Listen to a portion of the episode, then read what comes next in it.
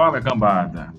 Hoje a gente vai falar um pouquinho dos aspectos sociológicos da educação, né? dando sequência aí nos nossos estudos, seguindo o edital FAETEC 2019.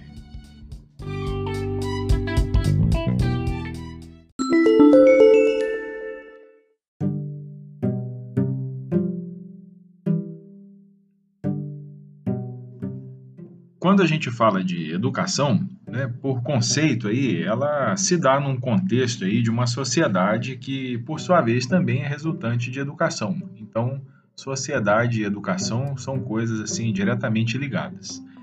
As primeiras obras sobre esse tema surgiram na França, como por exemplo, Educação e Sociologia, ou então também a gente tem a Evolução Pedagógica na França e Educação Moral assim como diversas outras obras que foram escritas ao longo da história dentro desse tema. A teoria da socialização diz que é através de meios como a escola, família e outros, né, que o indivíduo se torna aí um ser social. Na escola, a diferença é que esse processo é sistemático, ou seja, ele segue regras e conceitos organizados. Uma outra vertente aí desse estudo da sociologia da educação se baseia nas ideias de Max Weber. Esse pensador ele identificou três tipos ideais, que são eles, né? A pedagogia carismática, que visa aí despertar as qualidades do indivíduo. Já a pedagogia tradicional é, trata do cultivo das qualidades morais e intelectuais. E a pedagogia burocrática trata da formação técnica, né? Os treinamentos que a gente vai recebendo aí. No Brasil, um dos pioneiros na sociologia da educação foi Fernando Azevedo. Ele foi participante, aí, né, assinou lá um dos, dos signatários do Manifesto dos Pioneiros da Escola Nova, em 1932. Lembrando que a Escola Nova a gente falou aí na, no primeiro episódio né, da nossa série. Atualmente, é, alguns dos principais estudiosos aqui no Brasil são Carlos Benedito Martins, da Universidade de Brasília, e a Clarissa Baeta Neves, da Universidade Federal do Rio Grande do Sul.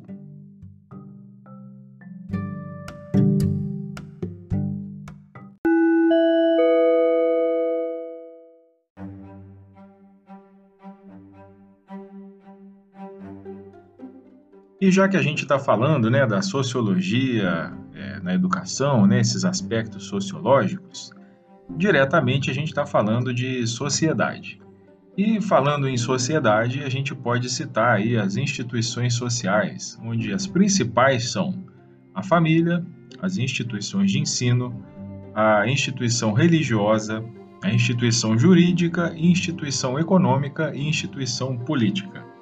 Essas instituições elas agem como instrumentos reguladores aí das ações humanas, porque elas reúnem um conjunto de regras e procedimentos.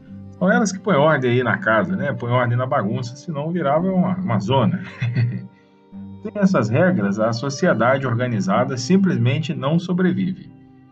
Bom, organização social já é um conceito aí sociológico é definido como um padrão de relacionamentos entre indivíduos e grupos, né? Aquelas regras de convívio que a gente tem em sociedade. Os grupos sociais, eles é, se organizam normalmente e mantêm relações entre eles mesmos, né? como as nossas famílias, as empresas, as instituições de ensino, as instituições de saúde, enfim. E já as organizações sociais, elas é, juntam mais os mais diferentes campos de atuação humana, né? Quando você junta diversos aí desses grupos para poder produzir alguma coisa, é, você, a gente tem a, as organizações sociais. E aí a gente pode enquadrar as atividades produtivas, por exemplo, né, as empresas, o comércio, os serviços, ou mesmo os setores político e religioso, certo? Bom, as instituições produtivas, se a gente for fazer uma análise assim, né, elas dependem das instituições de ensino para poder ter uma força de trabalho qualificada. Já as instituições de ensino, elas são dependentes do governo para o seu financiamento. E as instituições governamentais, por sua vez, dependem das instituições produtivas para criar riqueza e financiar os gastos do governo. Então, uma coisa está diretamente ligada à outra, né? Como se a gente tivesse aí um, uma, uma, corrente, né? Fechando aí uma espécie de um cordão, onde todos os elos estão ligados. Uma, uma coisa é importante à outra, as engrenagens estão diretamente conectadas aí. Sociologicamente, isso é chamado de interdependência institucional.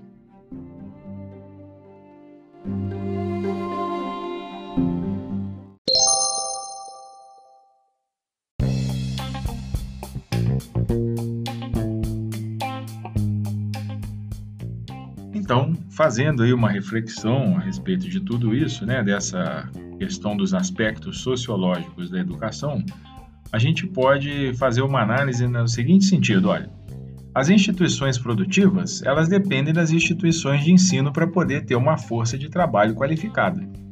Já as instituições de ensino, elas são dependentes do governo para o seu financiamento. As instituições governamentais, né, o governo, por sua vez, depende de instituições produtivas para criar riqueza e financiar os gastos do governo. Ou seja, uma coisa está conectada à outra. Né? E a educação ela age aí como algo básico nesse contexto aí da sociedade. E por definição, né, sociologicamente, essa condição ela é chamada de interdependência institucional. Ou seja, existe aí uma dependência direta entre essas instituições sociais onde a gente vive.